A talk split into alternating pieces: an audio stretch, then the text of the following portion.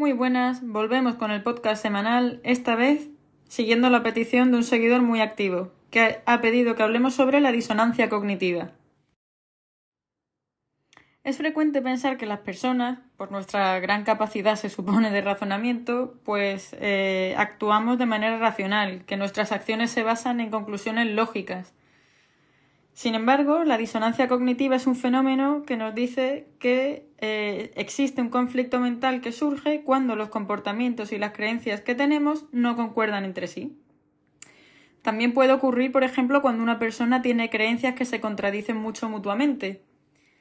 La disonancia cognitiva genera sentimientos de incomodidad y de tensión mental, y las personas intentamos aliviar esa molestia de diversas maneras.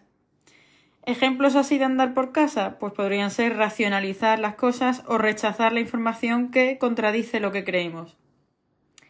Es importante que destaquemos que la disonancia cognitiva no se produce automáticamente cuando una persona tiene creencias opuestas.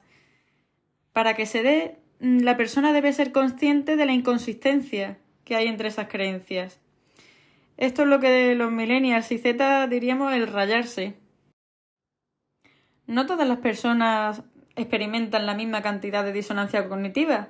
Hay algunas personas que tienen más tolerancia a la incertidumbre y a la inconsistencia de pensamiento y de creencias y por eso pues experimentan menos disonancia que eh, aquellas personas que requieren que exista pues una consistencia en, en su sistema de valores y de creencias. Y luego hay pues otros factores que afectan también al nivel de disonancia cognitiva que podemos llegar a sentir. Por un lado tenemos el tipo de creencias, es decir, cuanto más personales sean las creencias, pues la disonancia más grande va a ser. El valor de esas creencias, las creencias que una persona valora mucho, pues generan también eh, más disonancia y eh, la magnitud de la discrepancia. Una gran disparidad entre creencias contradictorias y creencias armoniosas, pues provocará más disonancias. Sin embargo, pasa muchas veces que los momentos en los que reflexionamos sobre algo son simplemente una fachada, una excusa así superficial que cubre, que encubre una decisión irracional que hayamos tomado previamente, aunque ni siquiera seamos conscientes de ello. El psicólogo social Leon Festinger, es precisamente quien propuso la teoría de la disonancia cognitiva, dice que la gente tenemos una fuerte necesidad de ser coherente con nuestras creencias, actitudes y comportamientos, hay un estudio por ahí famoso de Anastasio Vejero sobre el tema de la mentira y demás, sobre todo en temas forense, que concluye que en relación a la mentira es necesario entender que las personas generalmente viven en consonancia cognitiva entre pensamiento y acción, y si por alguna razón no pueden ser congruentes, tratarán de evitar hablar de los hechos que generan la disonancia para no aumentarla, y buscarán reajustar sus ideas, sus valores y o principios para poder, mm, por así decirlo, justificarse a sí mismo, logrando que su conjunto de ideas se ajuste y se reduzca esa tensión y ese malestar eh, psicológico que hemos eh, mencionado.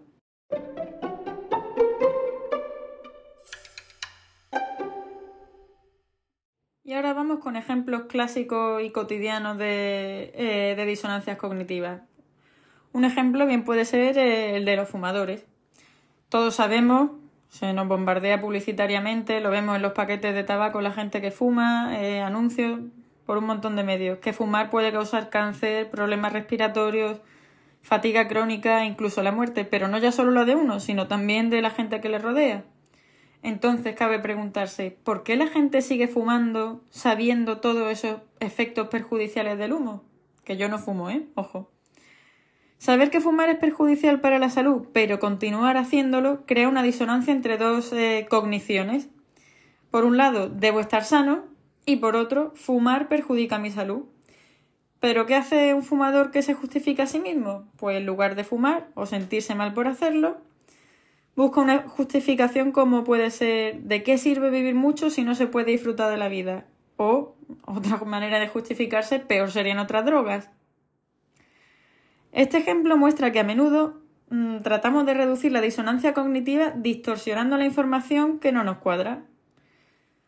Eh, esto evidentemente pues es eh, autoengañarse porque en nuestro foro interno sí que sabemos eh, cuál es la verdad, ¿no? Los que son fumadores, pues por ejemplo, para justificarse, no prestarían tanta atención a las pruebas sobre la relación entre tabaco y cáncer.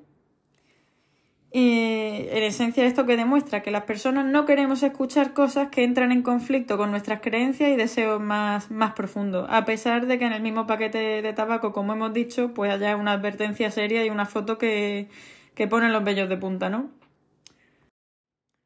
Otros ejemplos pues pueden ser que se dé el caso de promover un comportamiento como pueda ser hacer deporte, aunque uno mismo ni siquiera lo practique.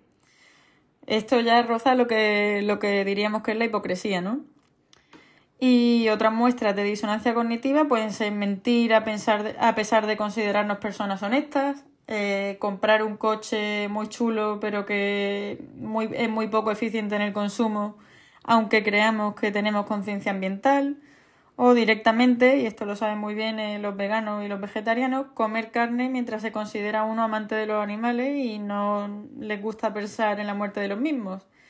Esto es lo que algunos investigadores han denominado también ya eh, la paradoja de la carne.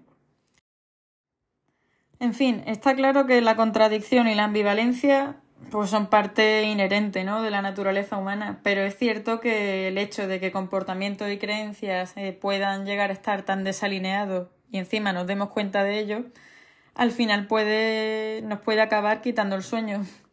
No deja de ser, en cierto modo, mentirnos a nosotros mismos. Y bueno, por hacer un poco también de homenaje a Festinger, que es el que describió esta teoría, pues vamos a mencionar una frase de él. Una persona con convicción es una persona difícil de cambiar. Dile que no estás de acuerdo y se va. Una semana más, muchísimas gracias por haber llegado hasta aquí. Espero que os haya resultado interesante y por supuesto me gustaría también dar especial gracias a la persona que ha sugerido el tema. Es algo que valoro, que se interaccione y que se aporte. Y eh, invito, por supuesto, a quien quiera a que dé sugerencias y estamos abiertos a, a trabajar peticiones. Y muy bien, disfrutad.